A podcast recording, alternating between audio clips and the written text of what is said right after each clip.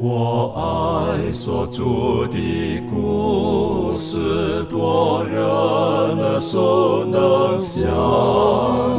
如可如饥人爱慕，语中静听心声，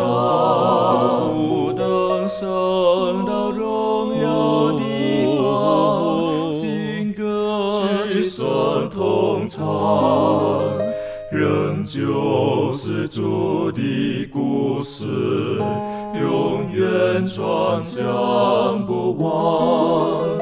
我很难说那故事，永垂不朽传万代，在天仍然的诉说主耶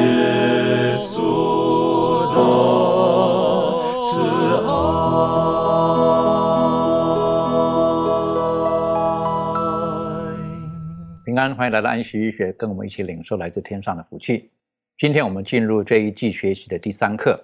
我们的焦点我们要放在律法。律法对于教育当中有何等的地位，亦或是在我们教育的过程当中，律法应该扮演何种的角色？今天我们用一些时间，我们来看看律法到底是什么，为什么跟我们对于子女的教育或对于我们成人的教育是如此的重要。在进入今天学习的时候，我们还是恳求圣灵亲自教导我们。我们请周宇为我们做开始的祷告。我们在天上的父，我感谢你，感谢你能与我们同在，感谢你能呼召我们今天相聚在一起。求主你的圣灵感动我们，充满我们每个人的内心。当我们阅读你的话语，一同来研究你的话语的时候，求你的圣灵充满我们，打开我们的悟性，让我们可以明白，也可以理解，对我们都有造就。使我们的分享使更多人有造就。求主看顾赐福，一切交托主耶稣，祷告奉耶稣名求，阿门。阿门。当我们谈论到律法的时候，嗯，在你脑海里面到底是律法是属于正面的东西还是负面的东西？啊，那有的人觉得就律法是是很麻烦的，而有的人呢很喜欢就就把律法挂在了口边。那我个人觉得就是看你所你个人所要扮演的角色，例如说。当如果说是这个一个学生，他在校园当中，他是守规矩的学生，他不觉得律法对他而言是个束缚，而他相对而言，他觉得律法对他而言是个保障。但如果想要去违反校规的同学呢，他就觉得这个校规很麻烦，好，这个这个不行，那个不行，不合乎人性，不合乎等等等等的。为什么？因为他不想守律法。同样，在一个家庭当中的教育也一样的。啊，父母对于子女定出了某些的规范的时候，到底是如何？有的孩子他们觉得说很好，但有的孩子可能不喜欢。例如说，有的家庭讲说，你出去晚上九点之前一定要回来，有的孩子可能就不喜欢这条律法，啊，他觉得为什么那么早回来，同学都还在外面玩呢，等等的。他的父母他定了这个规则的背后到底是什么？我就觉得这值得我们去学习的。圣经当中告诉我们，实际上。律法本身，在某个程度而言，它是呃，就讲规条而言，它是算是中性的，在于我们用什么态度去面对律法。可是律法在人类犯罪之后，律法扮演的角色很重要的，特别提到的，我的就业当中提到的律法、规条、命令等等的，是要指引我们一条从死亡的道路当中能够回转，能够到一个得生命的道路，而不是说律法本身有这功能。而律法的指明告诉我们，简单来讲，就在基督里面，我们可以得到生命。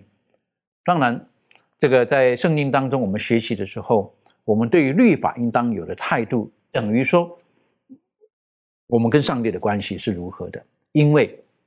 律法所彰显的就是上帝的本性，他的品格。那我们对于上帝的态度到底是如何？等于说，我们对于律法的态度是如何？我们对于上帝到底是爱上帝，还是怕上帝，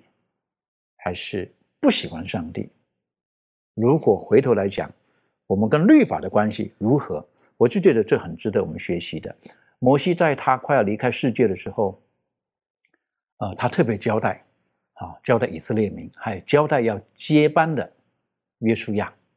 提醒他一定要把上帝的律法，也就是上帝透过摩西所写的，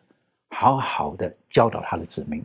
在呃《生命记》当中就有这一段很美好的叙述，我们可以请明兰带我们一起来学习。嗯，好，在《生命记》三十一章这里呢，三十一章九节到十三节，这里面就讲到了这个每七年诵读律法一次。那刚才主持人有分享到说，呃，爱。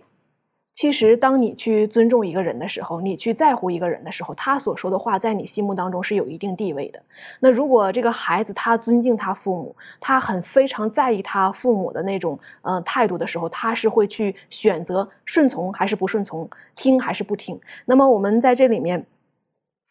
生命记》三十一章这里头呢，也告诉我们，上帝要求这个人。要求以色列人，他们每七年诵读一次。摩西呢，也告诉提醒这个约书亚。我们看第九节，经上记者说，摩西将这律法写出来，交给台耶和华约柜的祭司立位子孙和以色列的众长老。摩西吩咐他们说，每逢七年的末一年。就是就在豁免年的定期住棚节的时候，以色列众人来到耶和华你上帝所选择的地方朝见他。那时，你要在以色列众人面前将这律法念给他们听，要招聚他们男女孩子，并城里寄居的，使他们听，使他们学习，好敬畏耶和华你们的上帝，谨守遵行这律法的一切话，也使他们。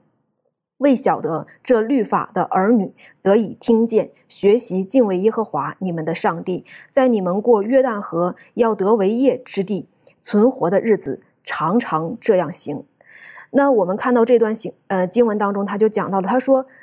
摩西他就说说每七年的末，就是在豁免豁免年的祝棚节的时候呢，以色列人就召集所有的人，无论是男女啊、老少啊，还是孩童，也要带进来。为什么呢？要使他们听。听完之后呢，还要使他们学习，目的是说好敬畏耶和华你们的上帝，谨守遵行这律法上的一切话，这个是最终的目的。目的就是听了听完了过去了吗？结束了吗？不是，不是像耳旁风一样，而是要学习，学习这个律法当中到底说了什么呢？哦，原来说的就是让人去遵守上帝的律法，然后呢去敬畏他，有一颗敬畏他的心。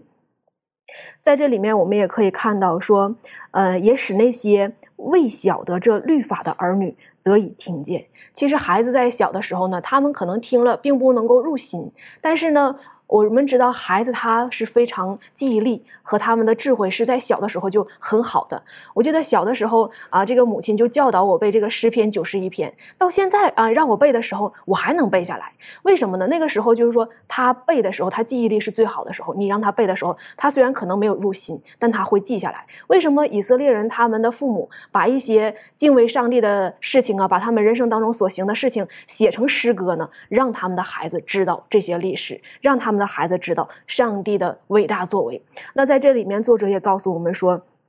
要让提醒我们，嗯，学习律法的重要性。这个是上帝所帮助人的。其实亚当夏娃他们犯罪的时候，为什么他们会犯罪呢？就是轻忽上帝对他们说的话，忽略了，没有重视起来。那么，如果人忽略上帝的话，导致的结果就是犯罪灭亡。那么，今天我们的人生当中，忽略上帝的律法。我们忽略这个闯红灯的事情，可能一下闯过去了，完了发生车祸了。所以在我们的人生当中，我们什么事情是不该忽略的？什么事情是呃非常重要的？对于我们人生当中，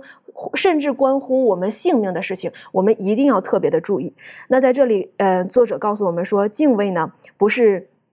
了解律法的一个自然的结果。其实。我们敬畏上帝，我们尊重上帝，不是我们知道律法是这样这样的，然后我们才会去敬畏上帝。我们真正敬畏上帝，是我们去经历，我们去和上帝之间建立关系，从圣从上帝律法当中对我们的益处，我们能够知道哦，上帝爱我们，上帝关怀我们，上帝是对我们好，所以我们愿意去敬畏他。而在这个《申命记》六章五节就告诉我们说，要尽心、尽性、尽力爱耶和华你的上帝。我们不是。在这座山上拜上帝，也不是在那座山上拜上帝。我们真正敬畏上帝的时候呢，我们是从我们的内心当中发出一个真实的一个表现，就是遵守他的话，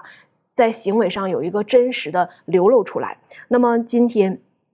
我们呃所要去信靠的上帝呢，就是那位慈爱的上帝，有恩典的上帝。我们需要用我们的心，用我们的那种呃里面自发的那种真实体会到的那种感悟，去尊敬他，去爱护他。的确哈，这个呃有的时候我们不小心，我们会把爱跟这个敬畏哈，有的时候会变得好像是一个一个没有办法融在一起的，哈。这个很敬畏的时候，跟爱实际上他们是是不会不会起冲突的，不会起冲突的。特别对我们的神，那有的时候我们不小心，我们就会把呃对神的爱用人的这种角度去去思考的时候，然后就把上帝嗯他的本性就有一些的扭曲，或者说就走出了一些的缺口。好，那有时候我们会把爱就觉得好像什么都无所谓啊，妈妈爱你没有关系，什么都行的。其实不是的，是有一些的行为规范在里面的，是有一些的经纬、一些的、一些的、一些的制度在这个里面的。因此，上帝的律法就是把上帝的本性品格表现出来，使我们可以爱他。为什么？因为他是照他的经纬规范，然后来爱着我们每一个人。所以，因此我们可以晓得，在他里面我们是很有保障的。然后，我们也有正确的态度去面对这位爱我们的神。那圣经当中形容的就是用敬畏的一个态度，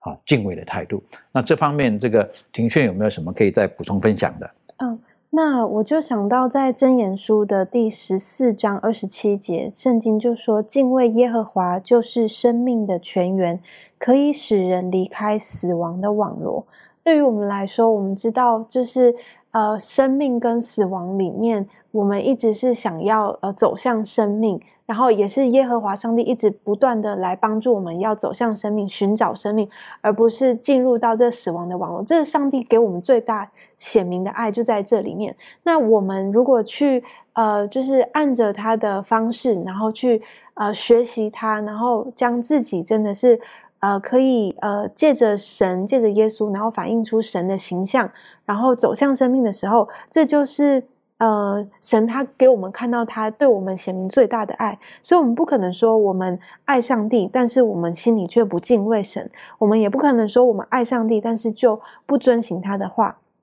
除非我们爱他、顺服他，否则我们就不是真正的在敬畏我们的神。所以，呃，所以在很多的经文里头也有提到，例如说在约翰福音的十四章二十一节，呃，耶稣他就说到：“有了我的命令又遵守的，这人就是爱我的。”或者是我们也可以在这个约，呃，这个，呃，在箴言书的十六章六节也有提到说：“敬畏耶和华的，远离恶事。”意思就是说，当我们愿意去敬畏我们的上帝，当我们愿意去爱上帝的时候，呃，基本上我们就是跟这个生命的源头连接在一起。所以，呃。如果我要说我们怎么样去理解，然后当我们在爱上帝跟敬畏神的意义的时候，第一个就不能够以人的这种感受，像刚才啊主持人提到，我们很容易用人的价值观认为用感受去了解爱的这个本质，可是事实上，我们应该要回到圣经里头去了解何为爱，爱是圣洁，爱是有原则，爱是有这个规条规范的。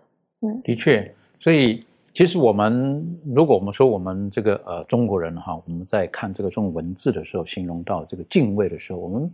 我觉得我们比较容易可以可以理解，好，我们对于我们的师长，对于我们的呃这个这个父母，啊，我们应该基本上来讲，我们都会尊重他们，啊，那有一些呢，我们就会敬畏，那爱师爱老师，以至于敬畏他，然后我们的行为举止，好，就会正确。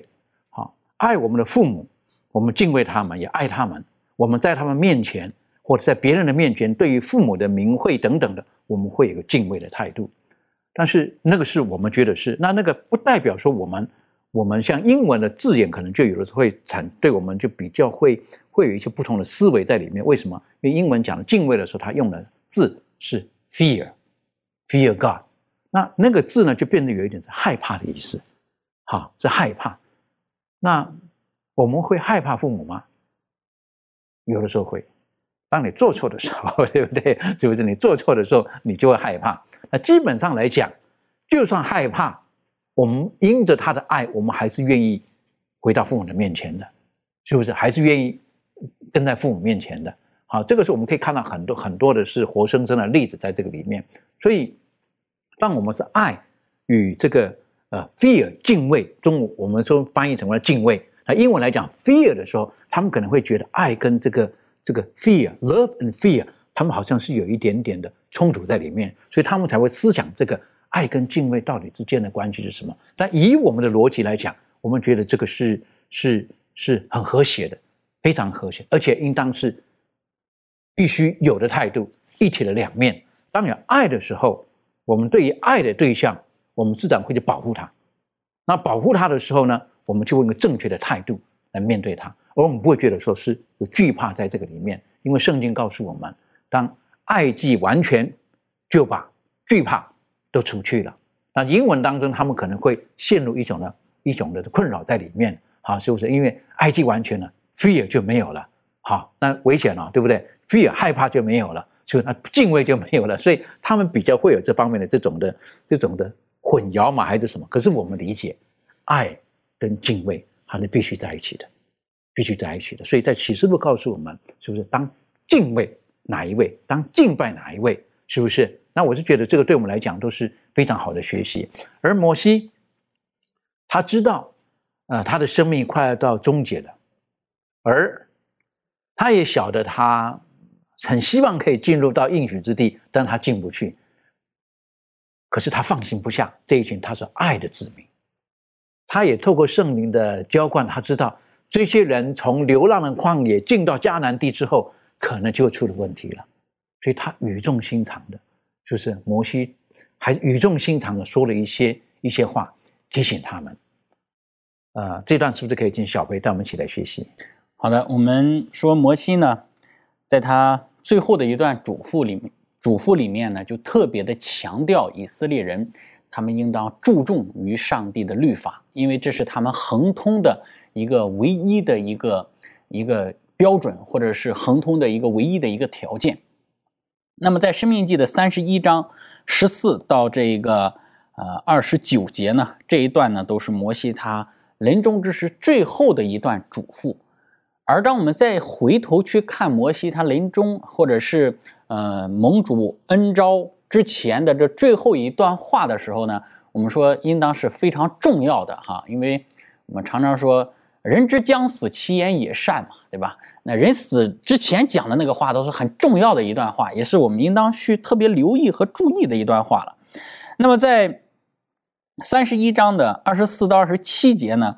就有这样一段的教导哈，摩西他就说到了，摩西将这律法的话写在书上，及至写完了，就吩咐抬耶和华约柜的立位人说，将这律法书放在耶和华你们上帝的约柜旁，可以在那里见证以色列人的不是，因为我知道你们是悖逆的，是应着景象的。我今日还活着与你们同在，你们尚且悖逆耶和华，何况我死后呢？啊，所以你看。在这里呢，就摩西呢就特别的强调啊，要把这个律法书啊放在啊你们上帝的约柜旁哈，就是摩西照着上帝的这个吩咐和旨意啊，在西奈山上写下的这个律法和条例就放在旁边。所以，我们说这个呃，很多时候我们忽略了对于上帝的律法，或者是以色列人忽略了对于上帝的律法的时候呢，其实他们就有很多的一些的问题出现了。所以在摩西的这一段讲述当中呢，其实他有三个方面。在呃有个三个方面的一个强调。首先，第一个，我们知道在这一段里面呢，他首先提到了，就是说以色列人他并没有啊乐意的去遵行这些律法当中所记载的哈，因为呃在二十七节下半节他就说：“我今日还活着的时候，与你们同在的时候，你们都尚且悖逆啊，都不听话，何况我死了之后呢？”所以呃摩西他就点出了啊以色列人他们在当下的一个。悖逆或者是不顺从，对于上帝的律法或者是摩西写下的这些律例典章的一个违背，这是第一个。那第二个呢，就是说，他也同时在有一个很重要的一个概念，就是他也在教导约书亚哈，就是摩西他的下一任的领袖，也要让他们让他来去遵行这律法书上所记载的，以至于他能够凡事亨通。我们在约书亚记的第一章的。呃，第六、第七、第八节也看到了，上帝也曾经对约书亚也讲过，这律法书不可以离开你的口，总要昼夜思想哈，你到哪里都亨通。所以摩西呢，用这样的一个概念，其实也是在交代他下一任的领袖哈，约书亚，你如果去乐意遵行的话呢，那你也是这个可以凡事亨通的。同时呢，也在告诉约书亚有个另外的一个概念，就是约书亚，你也要有一个本分，就是也要做。像我摩西所做的工作，就是教导以色列人明白上帝的律法的工作。约书亚，你自己不但要遵行啊，而且呢，你要教导以色列人也要去遵行。因为呢，啊，他们在我活着的时候，并没有很好的去遵行啊。换句话说，我们从教育的角度上来讲呢，就是你们这些以色列人，在我摩西的这个老师的手下的课堂上，你们的表现并不好，并不好。那接下来呢，约书亚也要做这样的一个工作。然后让他们能够很好的去去留意遵行这个，所以当我们去看这一段《生命记》三十一章的一段最后的摩西的临终的嘱咐的时候，其实并没有脱离其他的什么教导一些其他什么新的东西，或者是啊我有一些秘密要交代的东西，并没有，还是曾经他一直希望以色列人去做，但是以色列人并没有很好去做的，就是对于上帝律法的一个注重。的确，所以。呃，摩西他他最后的一段时间的时候，他还是回到上帝上帝的话语当中来。好，那当然，因为摩西他与神同行，然后我们知道他他是在西南山那个地方，啊，他领受了十条诫命，然后后来陆陆续续上帝一直的启示他，启示他等等的，他也知道以色列人他们得以存活唯一的唯一的一个保障。就是要行在上帝的话语当中，但是很可惜，好，我们也晓得这个以色列人，他们，他们很容易健忘，好，他们很容易健忘。我们晓得才离开埃及没多久，然后又怀念当时的肉锅，好，等等的，然后啊怨言很多，好，怨言很多。所以，呃，这个摩西就说到了，他说这个律法书哈，到后来呢，每七年念诵的时候呢，要见证你们的不是。但我们晓得这个律法，这个律法书后来呢，的确。对于这以色列人历史当中，他造就了不少的后来的国王等等的，那也有一些呢，完全是违背的，完全违背的。所以，上帝的这个话语留下来之后，有的时候我们人可能会忽略了，会忘记了，啊，因为各种事情忙碌的时候忘了。但是，这个今天再一次的提醒我们，上帝的律法，摩西在这个时候晓得，对于他的子民最安全的方式，就是要行在上帝的律法当中。而他也告诉这个抬约柜的把律法要放在约柜旁边，好，然后呢，每七年呢，刚刚我们提到的是每七年要念一遍，好，那我们不知道这个当时来讲是念这个呃摩西的律法是当着哪一段呢？我们不晓得，好，可是呢，告诉他们要念一遍，可是最后呢，在这个地方，呃，摩西也强调了律法书的一个重点，是不是告诉我们，不是约束我们的律法是再再提醒我们。我们要爱神，为什么爱神？提升以色列民，因为他将我们从为奴之地拯救了出来。神是满满有爱的。呃，周宇还有没有什么在补充分享的？好，我们接下来看一节经文，《罗马书》第三章第十九到第二十三节。呃，圣经这样说到：“他说，我们晓得律法上的话都是对律法以下之人说的，好塞住个人的口，叫普世的人都伏在上帝审判之下。所以，凡有血气的，没有一个因行律法能在上帝面前称义的，因为律法本是叫人知罪。但如今，上帝的义在律法以外已经显明出来，有律法和先知为证，就是上帝的义。”因信耶稣基督，加给一切相信的人，并没有分别。有了这呃，这里面我们讨论到了律法是我们人类的一个一个保障，让我们更好的跟随上帝，让我们更好的与上帝建立关系。这里面再一次的呃提醒了我们，告诉我们，律法它也相当于将来会有一个审判，要我们每一个人要对自己一个负责。就说这个律法呢，就好比生活当中的一面镜子，它是它有一个功能，就可以照出我们有身上的污秽。比如说我们的脸脏了，没有办法用任何东西可以知道我们的哪里脏，唯一的就是找这面镜子。所以说，律法就像一面镜子一样，可以照出我们的污秽。但是这里面最重要的一点就是说，这个律法它有照出我们身上的污秽的一个功能，但是它没有除掉这个污秽的一个功能。所以说，律法的另外的一个功用就是将我们引到耶稣的面前。也说，当我们照镜子看到污秽的时候，哦，脏了，不是说好我再照一下，我的脸就干净了，而是说马上去找水，找其他的东西擦来使我们干净。那么，当律法照出我们有污秽的时候，是将我们引到耶稣的面前，因为只有耶稣才能拯救我们，耶稣的宝血才能洗掉我们的那些污秽，使我们才再一次变得变变得干净，变成圣洁。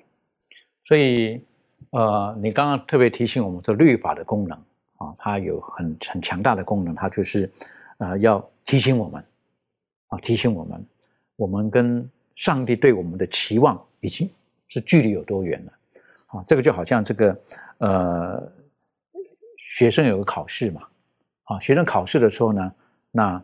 嗯，我们怎么知道我们考的好不好？我们怎么知道考的好不好？那很多时候我们就会考完试之后呢，就跟老师讲，老师，可不可以把标准答案给我们？对不对？有了标准答案之后呢，我们就晓得我们的落差在多少了，是不是？同样的律法好像是有一点像标准答案，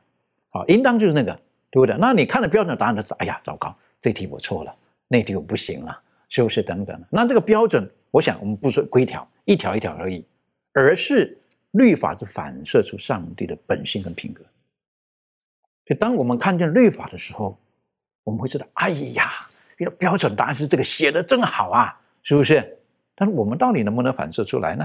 我们能不能把它再默念出来呢？能不能背诵出来呢？不能的话，我们知道了也没有用啊。上帝的品格是完美的，那每当我们与上帝亲近的时候，我们就知道我们离他的品格有多远。回头在另外一个角度来讲，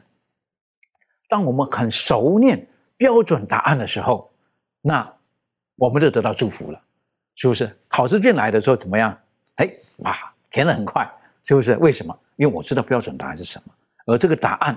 就可以使我们得到高分。同样的，当如果我们越靠近上帝，知道上帝的品格是如何的时候，像耶稣基督所提醒我们的，当有一个人有需要的时候，他饿了你给他吃，渴了你给他喝，他病了你看他等等的，这个是上帝的品格。所以，当我们这么做的时候，我们就跟满分就很靠近了。不是因为我们自己可以做得很好，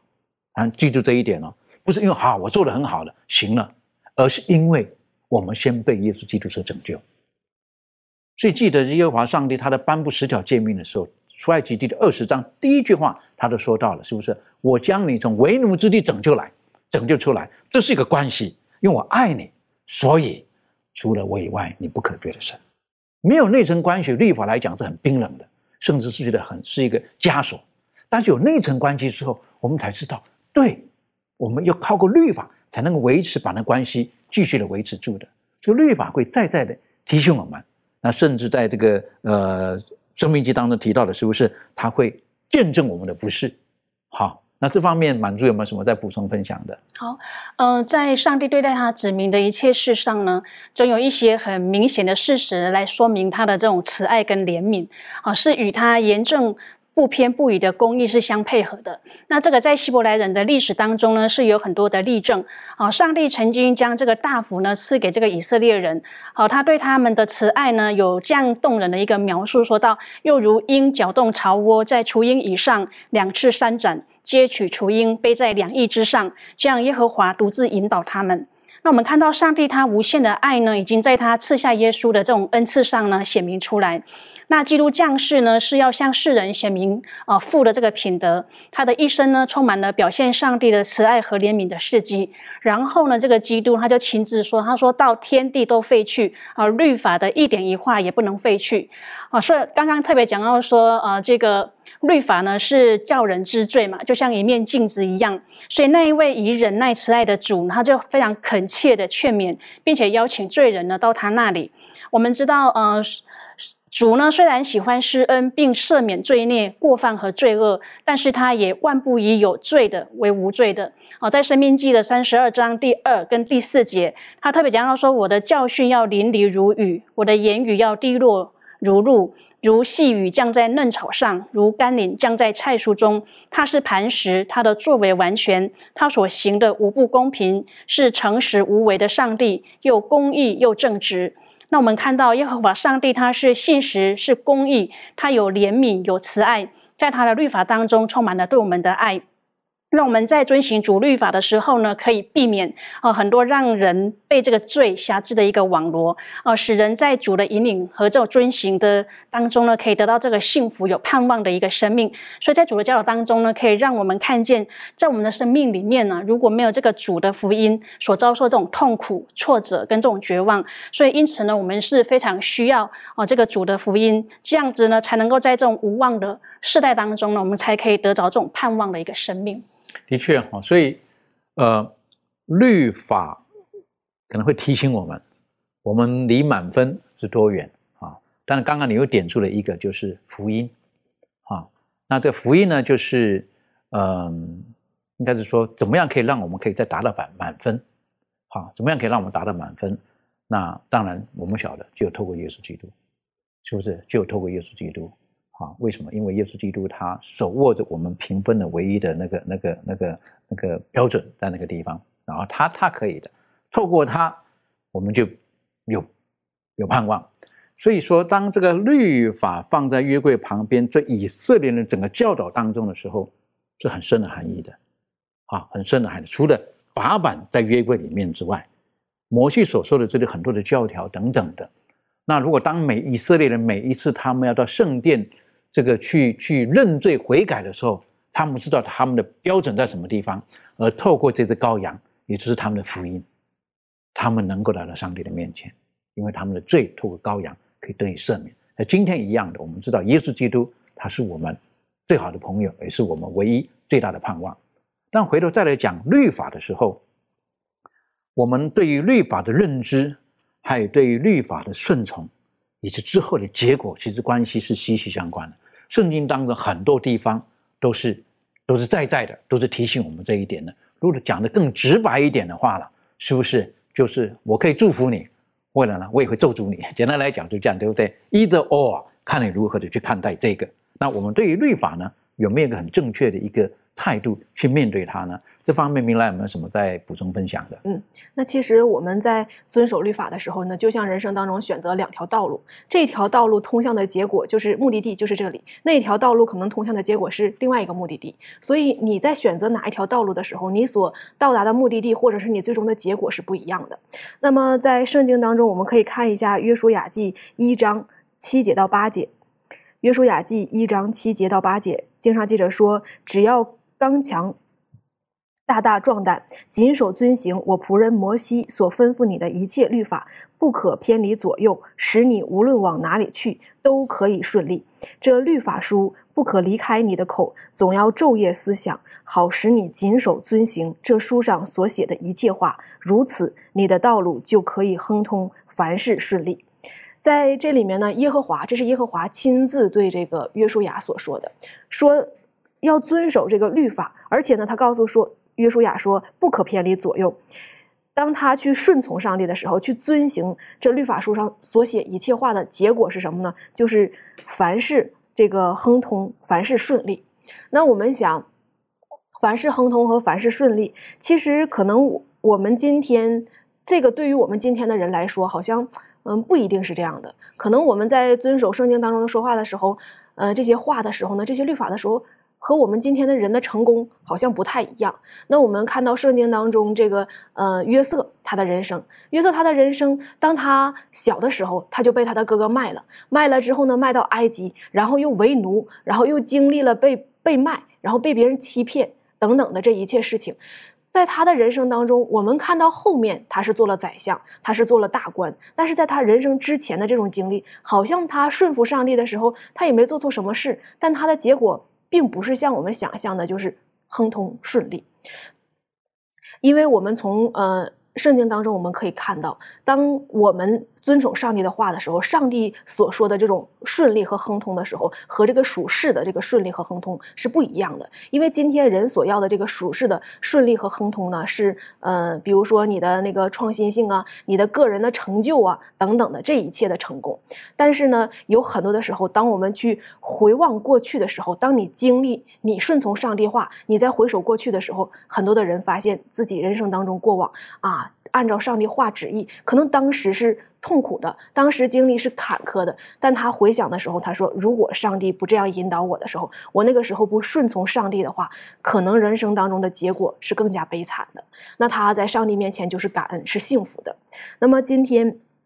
嗯，也提醒我们，呃，我们在上帝眼里，我们去做一些事情的时候呢，上帝他有一个方程式，他有一个工程式，就是我们要去。得到成功，我们要得到顺利的时候呢，我们就是遵守他的律法，顺从他的律法。就像这个亚当和夏娃，他们不遵从、不顺从的结果呢，就是面临这个死亡。而当人顺从上帝的时候呢，人面临的结果就是上帝所预为他预备的。那在圣经当中记载一位先知，这个先知上帝差遣他去向王去讲一些话。当他去讲这些话的时候呢，上帝就告诉他说。你回来的时候，不要走原来那条路，也不要去别人留你呀，你也不要在那里。他呢，好像似乎忘了上帝的话。这个老另外一个老先知一听到他过来的时候，从这条道经过的时候，他就要留他，然后呢，在那里住。结果呢，他的人生当中就经历了，嗯，被最后我们知道他的结果是不好的。那么人生当中，你选择顺从上帝的话，上帝可能有的时候给我们一定的指示的时候呢，我们还模模糊糊，我们还不愿意去遵守，或者是觉得啊。另外，上帝有新的启示是这样的，但是呢，我们一定要去查考圣经，遵守上帝的话的时候，我们的人生在属灵方面的话，就是顺服的，就是嗯，就是顺利的，就是成功的。的确哈，你刚刚特别点出来了哈，有的时候在今天来讲，啊，你很听话、很顺从哈，有时候不一定是一个被肯定的。啊，现在一般你看提到的是不是人要成功的话，哈，现在一般来讲成功就是你要走在人的前面，你要懂得创新。好，你要你开创你自己的路等等的，哈，你要你自己的思维、自己的思想等等的，然后就把这个是世界的成功的定义呢，就放在这个地方了。所以，因此，如果说一个人循规蹈矩的话呢，哎呀，这个人只适合去做去政府上班，哈，适合做公务员，啊，这个这个朝九晚五的，啊，就适合这个样子了。好，这人生没有什么什么什么大作为的，好，如何如何的。但是在得救的事情上面的时候。实际上，刚才你也提醒我们了，在得救的事情上面的时候，上帝其实已经为我们准备了一个方式。我们也了解，实际上我们得救并不是因为遵守律法我们可以得救，而律法会带领我们去到一个得救的一个途径上面去。所以，顺从律法是很重要的。如果我们不顺服在上帝的律法之下的话呢，没有办法把我们带到不是死亡的路，而是带到生命的道路当中。所以说。这个顺服律法是是是不是一个很消极的事情？是一个很快乐的事情，是个积极的事情。诚如大卫他做事的时候，他说到了，是不是主啊，我乐意照你的律法而行，我爱你的律法等等的。哎呀，今天来讲，这个有多少人会说这种话呢？如果我们没有更正确的认识律法的时候，我们可能没有办法像大卫一样讲出这种话。但圣经当中再再的提醒我们，实际上。顺从律法是我们每一个跟从上帝的子女，我们的本本分。这方面，小朋友什么在补充分享？好的，那么刚才我们一直在讲述的就是这一个旧约当中以色列人，他们是对于上帝的律法应该有怎么样的态度？他们应当去遵行，他们应当去教导自己的儿女，教导自己的子孙，他们应当学习敬畏上帝等等的。但是我们看到。对于新约，今天我们称为是跟随耶稣基督的人啊，我们新一代的以色列人。那么我们今天对于上帝的律法，应该是一种怎样的态度呢？那有些人就讲说了，哎呀，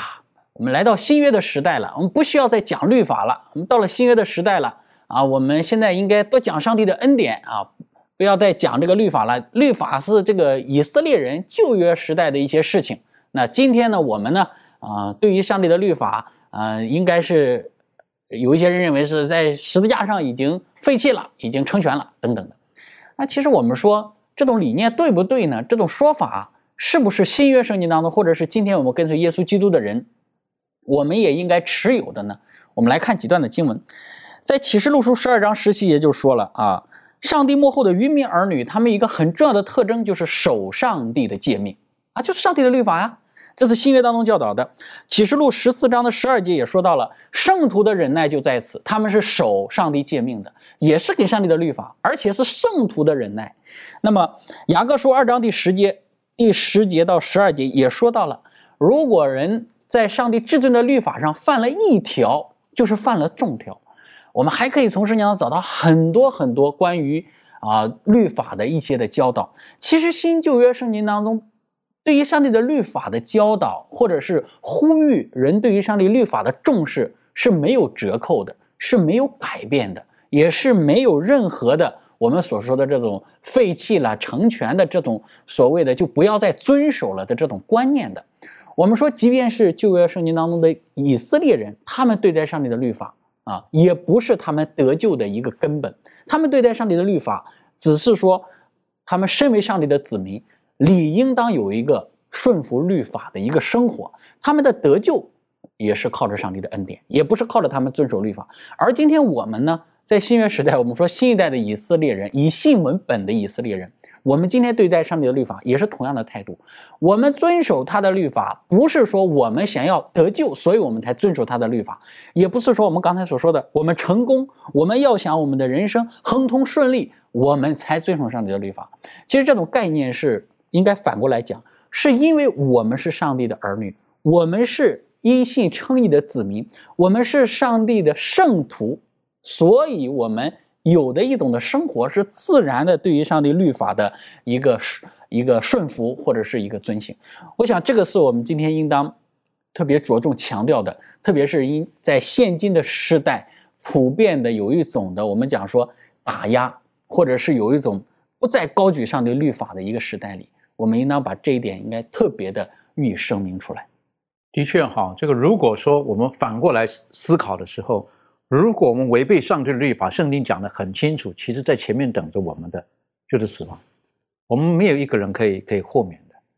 啊，所以我们几乎好像我们现在已经对死亡来讲，已经好像与死亡为伍了，哈，好像觉得说理所当然就是这个样子。但是在基督里面不是，我们可以帮我们回到上帝的面前，而上帝的律法。一再再的提醒我们，至少在世界上的时候，当我们遵循他律法的时候，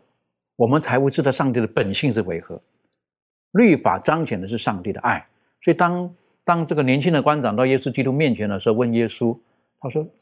这个律法当中哪一条是最大的呢？”就是耶稣基督就告诉他了，说：“爱上帝，要爱人。”就是他们把律法规条规条化了，可是耶稣基督讲的是最根本的律法的精神到底是什么？就是要爱，如果你没有爱的话，你你这守的这东西都是死的，没有用的，没有神的精神在我们当中的，那是很可惜的。那当然了，如果说我们呃一不小心，我们违背了律法的规条，啊，嗯，我们讲犯罪吧，哈，比较重的字眼哈，讲犯罪。那当然在新约当中呢，是对犯罪的这个定义哈，有很多的讲法。那我喜欢在使徒们所提到的，是不是？啊，不要说是得罪人啦，或者什么这个啦，好，圣经当中最基本的就是，你当知道行的善，你没有去行，那就是你的罪了，哈哈，是不是？什么叫犯罪？你当行的善，你没有去做，那就是你的罪了。等于说，应该爱一个人，对一个人客气都没有做到这个，那我们还成为跟着耶稣基督的人吗？这方面，庭旭有没有什么可以再跟我们补充分享的？嗯，对，我想，嗯，我自己的本身的经验，对于这一句话也蛮有感触的，因为，呃，像有时候教会当中常常会有出入来来往往的一些弟兄姐妹，或者是可能第一次来的一些陌生人，可能社会甚至是就是附近的一些街友，然后他们来到当中的时候，其实我们在，呃。跟他呃，应我们应当知道说自己应该要怎么样去跟他打招呼，怎么样去照顾他，或者是说我们应该怎么样用一个温和的态度来跟他们相处。但这个通常这个时候，你就会看见啊，无论是我自己，或者是呃我们周遭人，可能就会有一点避而远之的那种感觉。可是事后想起来，又会觉得说，哎呀，我应当初的时候我应该做些什么？可是那些都是都是后悔的事情，而后悔的事情，你就没有办法再为他弥补什么。所以，呃，其实我们就在思考说，当我们应该行的善而不去行的时候，神他的这个呃这个声音，他就会直接出现在我们的生命当中，然后就会再次点醒我，我们应该要去把握的把上帝他的话语给实践出来，而不是忽视他。呃，我觉得忽视这件事情。呃，你看起来好像是一丁点没什么，但是它的这个累积起来，其实是会造成人的呃一个很很不好的一个结果。那自对我自己的一个提醒就是，呃，千万不要忽视上帝的话语。当呃该行的事情在当天神要给你的单一的这个教训的时候，如果你去行出来的话，神他会大大的给你你力量，给你帮助。这样子，的确哈，耶稣基督讲了哈，他说如果我们呃，他来是要使我们的今生可以得到百倍的啊，在今生也是让我们呢也是可以得到很多的祝福在里面的。呃，而在这个呃圣经当中啊，西西家就有个例子，当他知道上帝耶和华律法的时候呢，然后他遵行了，他整个国家改变了，上帝的心他兴旺。这方面，这个呃周宇，你可以跟我们学习一起分享。好的，我们来看一下这个历代之下三十一章第二十到二十一节。这里面说到，西西家在犹大遍地这样办理，行耶和华他眼中看为善、为正、为忠的事。凡他所行的，无论是办上帝殿的事，是遵行，呃，遵律法、守诫命，是寻求他的上帝，都是尽心去行，无不亨通。我们知道，耶稣在这，呃，在呃总结这个律法的总纲里面，就说到了，他说我们要爱神爱人，那。怎么样才能爱神？怎么样的去爱神爱人才是做得好呢？就是说尽心尽性尽意尽力。这里面圣经当中就用了一个词，就是说西西家所做的事是尽心去行的，也和在他也不是说马马虎虎或者应付，或者说这样很敷衍的去做，而是尽心去做。其实我们在看圣经的时候，我们可以看到西西家王在之前他做了几件大事，第一个就是洁净圣殿。之后呢，就开始恢复这个献祭以及真正的一个敬拜。之后呢，他就开始呼吁全以色列人，我们要守上帝的节呃节期。呃，之后呢，告诉全全以色列境内要丢弃这个偶像，要远离这个偶像的，远离这些而敬拜上帝。呼又呼吁全呃以色列的所有的立位人要尽职分去工作，也呼吁。以色列人呢，要忠心的缴纳十分之一，使这个圣殿的一些祭祀的活动可以维持正常。所以说，西西家当他做这样去做的时候，他就这里面总结了三点，就是办圣殿的事；第二个就是遵守诫命；第三个就是寻求上帝。也说，当他这样做的时候，所有都是亨通的。所以说，在他的事，呃，这个所做的事件，这个给我们的教训就是说，这里面要要记住，服从是非常重要的。的确哈，要顺服上帝的律法，然后上帝使他无不亨通，我们都希望是这个样子。好，但事实上，嗯，有的人可能真的是很亨通，但圣经当中有告诉我们，有的人他坚守上帝给他的一切的，呃，行为规范的时候，他却不是这样子的。这方面，这个呃，明兰有没有什么例子跟我们分享的？嗯，那在圣经马可福音呃六章呢，这里面就记载了一个施洗约翰。当约翰呢，他去嗯他的人生当中去行上帝的话的时候，看到这个王他犯错误的时候，在他的道德品行上是有一些不端正的地方的时候呢，他就去指责他。当他去指责的时候呢，这个我们知道这个希罗底他的女儿啊，嗯，在王面前跳舞。然后呢，他就求王一件事情。这个时候呢，就求施洗约翰的头。当这个王他也爱不住当众已经答应他的要求了，所以呢，最后就把这个施洗约翰的头来递给他。那我们在这里面看到，哦，施洗约翰他是为耶稣基督铺道路的。那我们在想，他的人生当中应该是，我们不能说是飞黄腾达呀，他的人生当中是功功臣的。我们我们的想法是这样的了，就像好像这个门徒他们说，主啊，当你得国的时候，一个坐在你左边，一个坐在你右边。其实。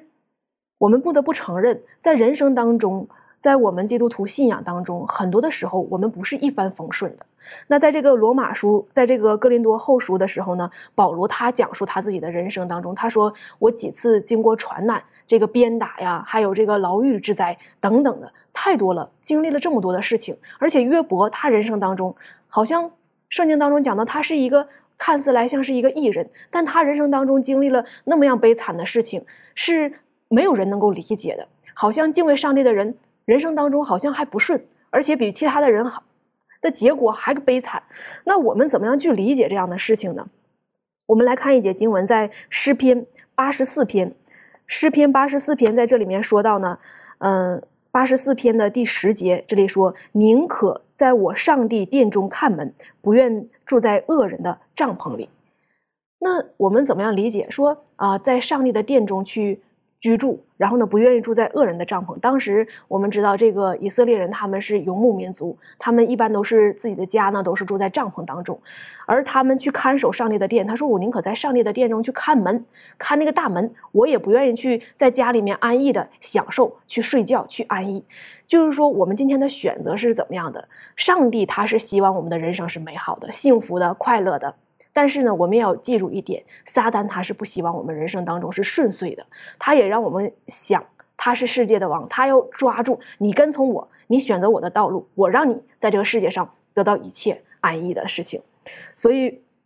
我们就知道了，我们不能否认这个世界上的标准呢，和我们基督徒的标准是不一样的。但是我们要记住有一点非常重要的，就是我们在这地上是寄居的，是客旅的。我们要知道我们的身份，我们不是说去一个地方旅游啊，我们要长时间在这里面，我们要得到这个地方的人认可，我们要得到这个地方的啊一切好的东西。不是的，我们是作为一个。寄居的一个客旅的，我们真正的家是在天上，那是永恒的家。所以今天我们在这世界上所经历的一切，我们不要看得太重，我们要把上帝的话、把上帝的真理看为是重的。这个时候呢，就像保罗，就像这个摩西他们所选择的，宁可与上帝百姓同受苦难，也不愿享受最终之乐。的确，在圣经当中还有一些例子哈，讲到这个基督徒或者是奔走与主奔走在天国的道路当中，其实不顺遂的。哈，那但是。呃，给我们哪一些的提醒呢？这方满足有没有什么可以再分享的？我想这段经文呢，是记载在希伯来书的第十一章第十三到第十六节，就讲到说，这些人呢是存着信心死的，并没有得着所应许的，却从远处望见，且欢喜迎接，又承认自己在世上是客旅，是寄居。说这样话的人是表明自己要找一个家乡。他们若想念所离开的家乡，还可以回去的机会，他们却羡慕一个更美的家乡，就是在天上。所以，上帝被称为他们的上帝，并不以为耻，因为他们他已经给他们预备了一座城。那我们在这一段经文当中就看到说，虽然呢这些人他们生活在这个世上，但是呢他们却认识到他们不属于这个世界的，他们有一个更美的地方要去。他们也认识到说，呃，虽然他只是从远处望见这个永恒的事物，但是呢他们是为将来而生活的，不是呃为现在而生活的。所以呢他们没有留恋在这个世上的事情，而忘掉天上的事情。好，他们仍然因着信等候那一座上帝所经营、所建造有根基的城。所以呢，即使他们在生活当中可能受到一些痛苦，但是呢，他们也要为了得着上帝所应许的，有信心的坚持下去啊！因为他们有比今生更值得为之而生活的一个目标。的确哈，刚才你读到的经文当中，他们是存着信心而死的。时间关系哈，我就不愿意讲太多。可是信心是非常重要的。好，这个信心的核心是什么？好，有时间我们可以再探讨。今天讲了律法，讲了顺服，其实最好的榜样就是耶稣基督。小佩可以带我们一起学习，在路加福音二章五十一节到五十二节，菲利比书二章第八节，还有希伯来书五章第八节，约翰福音八章的二十九到二十九节，在这么多的经文当中呢，其实都讲到了耶稣基督他顺服的一个榜样，甚至在菲利比书当中，他是顺服到顺服以至于死的一个地步。所以可以说是耶稣基督，他在凡事上都是给我们做了一个榜样。那我们今天也应当有像耶稣基督那样子的一个行为体现，就是对于上帝有一种顺服的体现。有很多的人认为说啊，我们信了耶稣了，我们就不需要再过一种呃在律法以下的生活了，我们就可以超过律法，我们想怎么样就怎么样了，我们想过什么就过什么了。那关于这一方面呢，我们说，在这个喜乐的泉源当中有一段话就说到特别好，他说，那种认为信了基督就可以不顺从上帝的所谓的信心，并不是信心，而是妄想。所以耶稣基督他对于上帝是全然的依靠，全然的信靠的。但他并不是说我信靠上帝，我就随便做事啊，我想怎么样就怎么样啊。其实并不是，所以这个也给我们今天一个基督徒提醒：我们今天成为耶稣基督的门徒，成为相信上帝的人了，我们的生活当中也应当像耶稣基督一样，对于上帝，对于上帝他的律法，表现出我们的顺服来。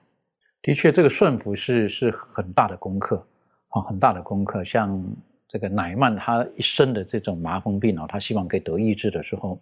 他也学会了顺服。在顺服当中，后来他被祝福了。最后，这个庭轩有没有什么再补充分享的？嗯，对，我想就是如果我们每一个人都可以学习呃耶稣基督的榜样，就是在这个当中，我们会呃愿意去遵循神的律法、神的教导，然后我们也愿意就是把这样子的一个教导当中，不是只是口说而已，而是真正的实践出来，这样子的话才能够真的对我们的生命有造就。那我想到就是耶稣他常常会。呃，很认真的去主动去接近人，然后也会很愿意的来呃为每一个人很真诚的看见他的需要，然后给予他所需要的帮助。我觉得这也是我们每一个基督徒应该要去学习的。当我们知道我们呃学习耶稣基督的榜样时候，能够造就他人，我想对我们来讲也是一个很喜乐跟满足。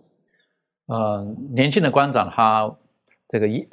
问耶稣问题的时候，耶稣回答的时候，其实年轻的官长自己也知道的。好，这个律法当中的总纲最重要的是什么呢？就是爱神爱人，因为爱上帝创造，因为爱上帝救赎。那我们有没有得到这个爱呢？而刚才回头再来讲，耶稣基督提醒的，当时的文士也会背得出来的。律法当中最重要的就是爱。如果我们今天在奔往天国的道路当中，我们有没有这种的爱？耶稣基督在世界上的时候，我很喜欢圣经当中提到的，嗯，当有需要的人，他看见这些人的时候，圣灵说他动了慈心，等于说他是满满的爱的，那是上帝的这个本性的彰显。然后，当有人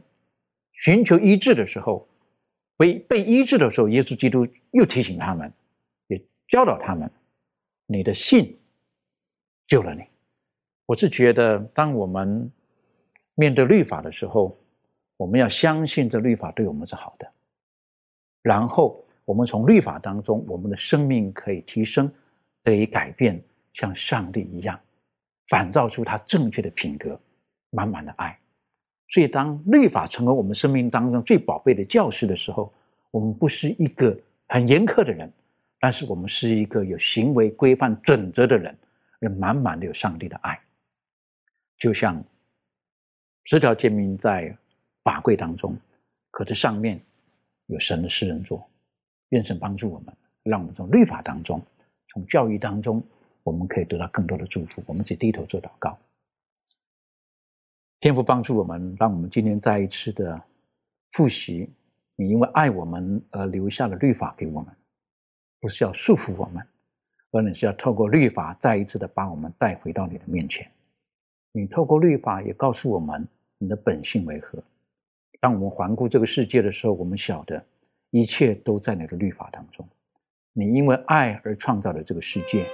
你因为爱在人类堕落的时候，让爱子耶稣基督来到我们当中，